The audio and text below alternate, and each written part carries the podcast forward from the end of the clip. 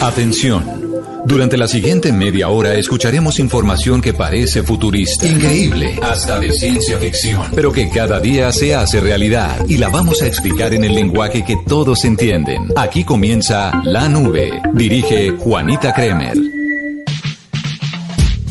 Hola, ¿qué tal? Buenas noches, bienvenidos a esta edición de Jueves de la Nube. Es un placer acompañarlos con tecnología, con innovación en el lenguaje que todos entienden. Yo soy Juanita Kremer y voy a estar acompañándolos durante este recorrido de media hora, de 30 minutos de pura tecnología, pero lo mejor de tecnología que usted pueda entender. Así que prepárese y como recomendado para empezar el programa de hoy, le recomiendo que vaya y busque las entrevistas de David Letterman en Netflix y que ahí en la última temporada o en las más recientes agregadas se busque la que le hizo a Melinda Gates, que está además lanzando un libro que habla sobre el empoderamiento de las mujeres y la importancia de ellas en el mundo tecnológico, pero en el mundo en general.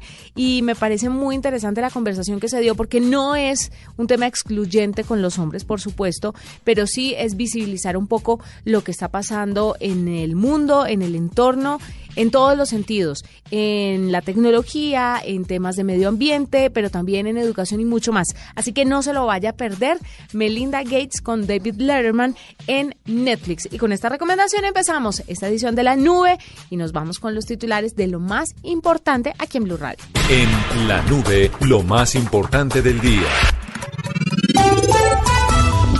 YouTube anunció hoy una actualización de sus políticas de contenido con el objetivo de prohibir de manera oficial todo esto que promueve ideologías extremistas como la supremacía blanca o el racismo, un mal que afecta a la plataforma multimedia desde hace bastante tiempo. A partir de hoy, los videos que exaltan la ideología nazi, la superioridad de razas o las teorías conspirativas como la negación del holocausto, entre otros, se eliminarán automáticamente de la plataforma. Y esta noticia puede ser bastante importante, sobre todo para el medio ambiente. Cada nuevo Ford contiene en promedio 250 botellas de plástico recicladas. La marca está utilizando este plástico para fabricar algunas de las piezas de sus automóviles, lo que ayuda a que el proceso de fabricación sea más ecológico, más responsable y encuentre un uso para un material que puede ser un problema importante cuando se desecha de manera inadecuada y obviamente tiene un impacto ecológico enorme. Según las estimaciones del fabricante, estadounidense utilizan alrededor de 1.200 millones de botellas de plástico recicladas por año, lo cual da un promedio de 250 botellas por automóvil. El Amazon Prime Day parece tener fecha, sería el 15 de julio, según un reporte que se filtró a través de un correo electrónico. El Prime Day es uno de los eventos de ventas más grandes del sitio de comercio digital. Además, le ofrece a los clientes algunos de los más grandes descuentos en el año. En su quinta edición, el Prime Day se ha convertido en uno de los eventos más importantes del comercio electrónico. Xiaomi explica cómo funciona su cámara oculta tras la pantalla y es que de acuerdo a un tuit publicado por Wang Xiang, vicepresidente de la marca, no se trata de una pantalla OLED cualquiera. En su lugar, se utiliza una pantalla cuya parte inferior es transparente en cierto grado. Gracias a ella es posible que la luz exterior produzca una imagen cuando los píxeles del área están apagados. La cámara usará además un sensor de 20 megapíxeles que se mantendría oculto a la vista incluso cuando está apagada. De confirmarse estos detalles supondrán muy probablemente la muerte definitiva del notch o muesca en esta marca de teléfonos celulares. Estás escuchando La Nube, en Blue Radio y bluradio.com. La nueva alternativa. Y continuamos hablando de más noticias importantes aquí en la nube. Esta noticia se produjo ayer, pero como no tuvimos nube, pues se las voy a contar hoy. Sobre todo para los que no tengan idea, pues es importante que sepan que el famosísimo actor Robert Downey Jr. pasó de su personaje de Iron Man, de su personaje de Tony Stark, de la ficción a la realidad y ahora pretende ser un héroe en la vida real. ¿De qué manera? Pues con tecnología. Resulta que el famosísimo actor estuvo dando una charla y al final de esa charla habló y anunció la creación de Footprint Coalition, una iniciativa que busca usar tecnología de punta para reducir la contaminación. El objetivo es utilizar robótica, inteligencia artificial y nanotecnología para limpiar la tierra y revertir la huella de carbono en una década. Él dijo que no pretendía entender las complejidades a las que como especie humana nos enfrentamos, sino que estuvo sentado hablando con un grupo de expertos y se le ocurrió que podía invertir su tiempo y sus recursos en algo realmente bueno para la humanidad. Explicó que la idea surgió después de estar hace seis meses en una mesa con gente, dice él, experta, súper inteligente e impresionante, donde afirmaron que con el uso de la robótica y la nanotecnología también podrían limpiar el planeta de manera significativa, si no es que totalmente en una década. Eso es muy importante y falta ver pues si llegan a cumplir ese objetivo o no. Pero después de estas afirmaciones, Downey Jr. se entusiasmó y buscó poner pues manos a la obra y dijo que va a estar involucrado en este proyecto. Y de esta manera, Footprint Coalition será lanzada de forma oficial en abril del próximo año 2020, que es cuando se dará a conocer todos los detalles del proyecto y las personas involucradas, pero además también los gobiernos, porque necesitan el apoyo de todos para poder de una u otra forma librar al planeta de tanta contaminación y revertirlo, si es que es posible, con tecnología. Así que del héroe de ficción pasamos al héroe de la realidad, de la vida real, los que necesitamos. Y así como él, pues hay otros héroes que salen de aquí de Colombia, que han podido ser villanos, pero que decidieron irse por el buen camino y que decidieron invertir todo su intelecto, todas sus capacidades y todos los dones y las habilidades que tienen en hacer el bien. Es el caso de José Pino. Es un hacker colombiano experto en descubrir fallas. Pino es conocido por ayudar a mejorar la seguridad de empresas como Dropbox, como eBay, PayPal, eh, Microsoft, entre otras grandes empresas tecnológicas que eh, pues con su ayuda han podido descubrir vulnerabilidades en sus sistemas y ayudado para que estas además puedan ser resueltas. Pero no les voy a contar más sobre él porque queremos que él nos cuente sobre su vida. José, bienvenido a la nube. Hola, un placer. Eh, ¿Cómo están todos? Espero que bien. José, la primera pregunta que le quiero hacer es usted, usted es colombiano, está en el listado de los 10 mejores hackers en el mundo en la posición número 4, si no estoy mal. ¿Usted dónde nació? ¿Cuántos años tiene? Cuéntenos un poquito su historia.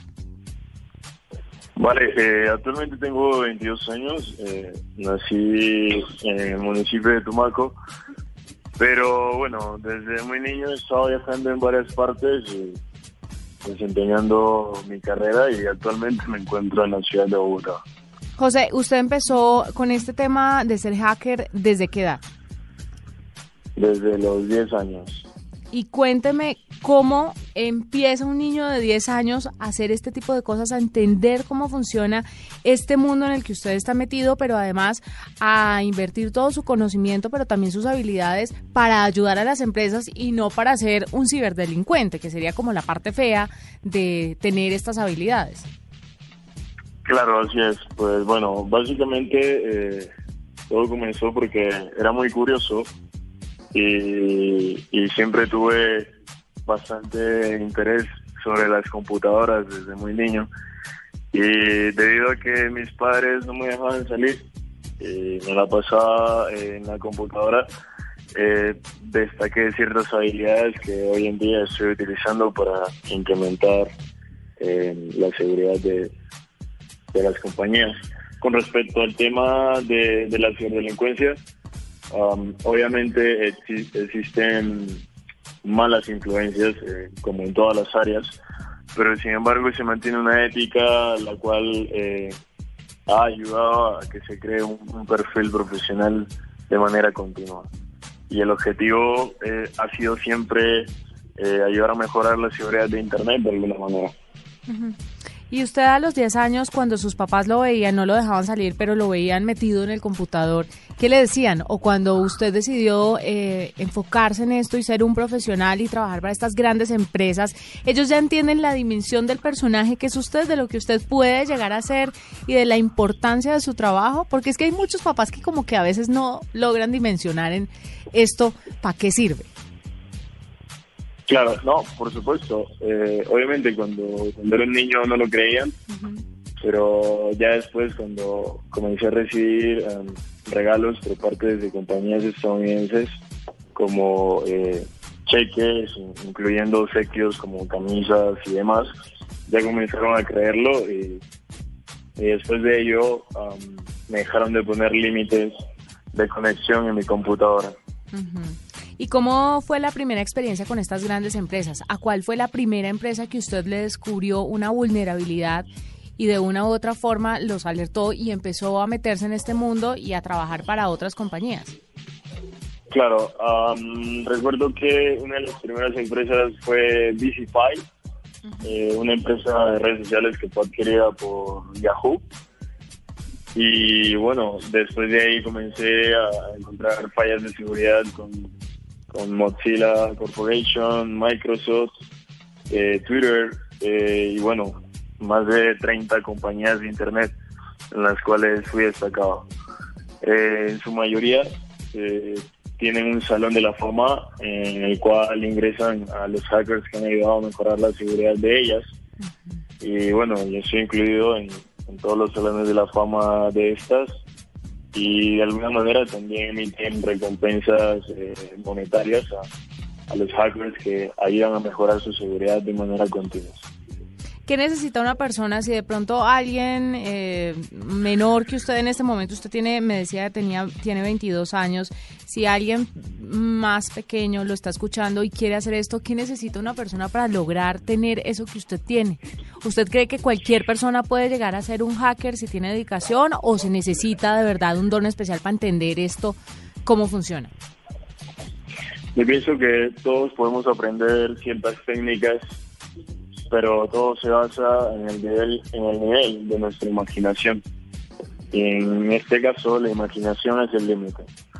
Por lo tanto, eh, también el aprendizaje continuo, ya que puedes aprender de diferentes técnicas de hackeo, pero lo que te garantiza un crecimiento exponencial es en a qué nivel puedes llegar a elevar esas habilidades obtenidas o qué otras perspectivas eh, puedes identificar o ver mediante tus habilidades. De alguna manera, eh, ser hacker te, enseña que debes estar aprendiendo todos los días y si paras, bueno, quedarías obsoleto como las viejas tecnologías que podemos conocer. Y en ese orden de ideas, ¿qué tan absorbente es su trabajo? ¿Usted tiene que estar 24/7 pensando en esto o tiene sus momentos de, de relajación y de desestrés, digámoslo así. Claro, claro, tengo algunos momentos de, descanso, pero sin embargo siempre mantiene un hilo de pensamiento, en, pensando en qué nuevas cosas crear o, o qué nueva investigación aplicar para compartir en la comunidad y así poder eh, presentarla en, conferencias internacionales. Mm. Usted desarrolló una herramienta, ¿no? Se llama Tribe, si no estoy mal. Claro, así es. Eh, bueno, esta fue una de las herramientas, ha sido una de las herramientas para hackers más utilizadas en, todo el mundo, eh, la cual me ayudó a mantener una posición en, en el número 4 del top 20 a nivel mundial y bueno, esa herramienta funciona o se basa en el rastreo de personas, también en el rastreo de ciberdelincuentes, la cual le permite a las compañías o a las personas hacer pruebas de, de análisis y rastreo. Esta entrevista con José Pino, por supuesto, sigue mucho más larga, pero vamos a hacer una pausa aquí chiquitica, vamos a hablar de otras noticias y luego retomamos la entrevista con uno de los hackers más importantes en nuestro país, José Pino, que esta noche está en la nube acompañándonos. Arroba la nube blue, arroba blue radio Síguenos en Twitter y conéctate con la información de la nube. Soy de las personas que sienten nostalgia por cosas que no vivieron. Es increíble, pero se lo voy a tratar de explicar. Siempre me contaron que en el 75 una gran Copa América, que Colombia logró el segundo lugar, que era la mejor figuración, que fue en un tercer partido que se perdió contra Perú en Caracas, Venezuela. Bueno, después me tocó vivir ya recientemente en el año 87 una copa maravillosa, porque Colombia intentó ser tercero y lo logró, y le ganó a Maradona en el Monumental, en un equipo maravilloso que tenían los argentinos, pero Colombia con el pibe Alderrama, con Galeano y con otras figuras logró darle el gran golpe. Bueno, son los recuerdos que se me vienen.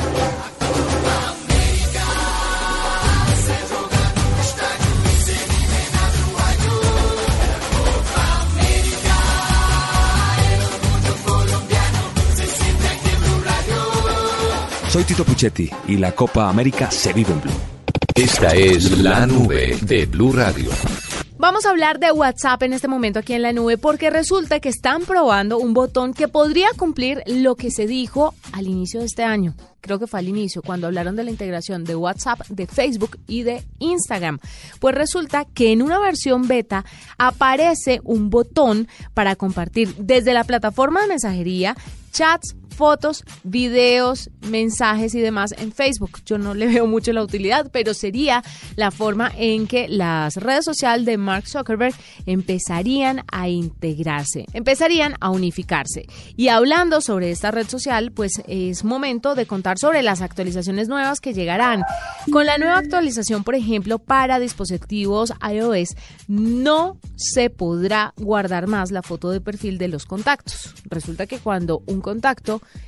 eh, tenía una foto de perfil y usted le daba clic, la podía guardar y almacenarla en su dispositivo móvil. Pues en pro de la privacidad ya decidieron no hacerlo más por ahora en dispositivos Apple. Y parece ser que también en las configuraciones usted va a poder decidir quién puede ver su foto de perfil y quién no. Y así va a encontrar tres opciones nadie, mis contactos o todos.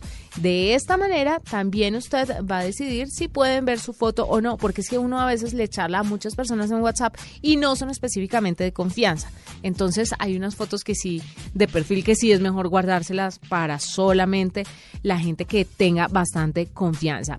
Y también hay otra nueva actualización y es que cuando una persona o un interlocutor en WhatsApp decida enviarle fotos, la aplicación le mostrará cuánto pesan para cuidar los datos de quien recibe estos archivos. Entonces está muy bien que hagan esto en la aplicación de WhatsApp por ahora, como repito, disponible para dispositivos iOS y luego seguramente estará listo para dispositivos Android.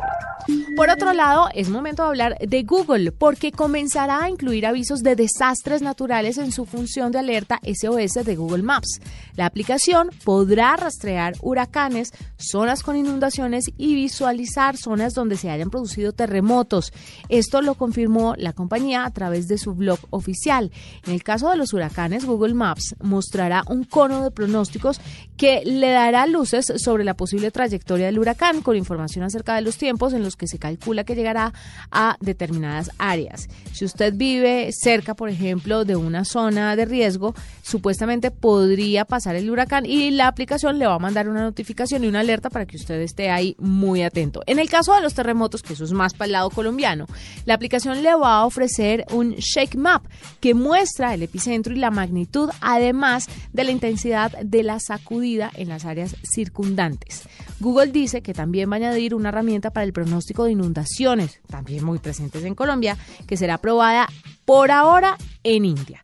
Google Maps también advertirá a los usuarios en qué zonas se pronostican inundaciones, así como su intensidad. Y de esa forma, pues podemos estar un poco más preparados para afrontar este tipo de fenómenos naturales. Y pasamos de Google Maps a otra noticia que les puede interesar.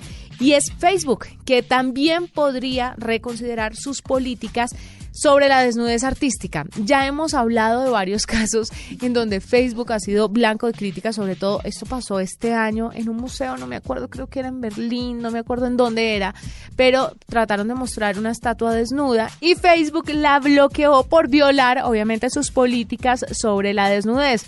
Pues les cuento que después de una manifestación el fin de semana en las puertas de la oficina de la red social en Nueva York, eh, la red social acordó reconsiderar sus políticas sobre la desnudez, específicamente la desnudez artística. Para esto, el equipo de políticas de Facebook se comprometió a convocar a un grupo de artistas, que también además el grupo incluye educadores de arte, conservadores de museos y activistas, así como empleados de la red social para buscar el modo de servir mejor a los artistas y de una u otra forma tratar de que el algoritmo o la tecnología que utilizan pueda distinguir entre la desnudez artística y de pronto el porno y otras situaciones que son bastante delicadas eh, para los usuarios de la red social. Esto es un tema muy difícil. Creo que va a ser un desarrollo muy complicado poder diferenciar cuándo es artístico y cuándo no. Pero lo cierto es que ya están manos a la obra con un grupo interdisciplinario que ayudará a dar luces a los algoritmos y a la gente de Facebook en general para poder sobrellevar esta situación, porque pues obviamente hay desnudos artísticos y hay otros que no lo son tanto. Nos vamos con la segunda parte de la entrevista a José Pino, uno de los hackers más importantes que salió de Tumaco, de aquí, de Colombia. Esta es la nube de Blue Radio. Usted hablaba en, cuando empezamos la entrevista sobre las malas influencias y sobre cómo hay que alejarse un poco de todo esto. A veces, de pronto, cuando alguien se porta mal con usted, no ha pensado, lo va a hackear a ver qué trapos sucios tiene. Yo creo que por eso a mí no se me dio este don, porque yo tendría hackeado a todo el mundo. Pero, ¿lo ha pensado? ¿Le tienta de vez en cuando o no?